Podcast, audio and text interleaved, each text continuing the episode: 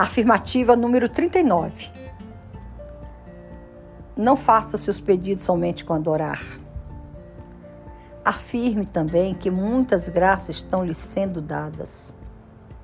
Agradeça-as. Faça uma oração em intenção de alguém com quem você não se simpatiza ou que o tenha tratado mal. O ressentimento é barreira número um da força espiritual.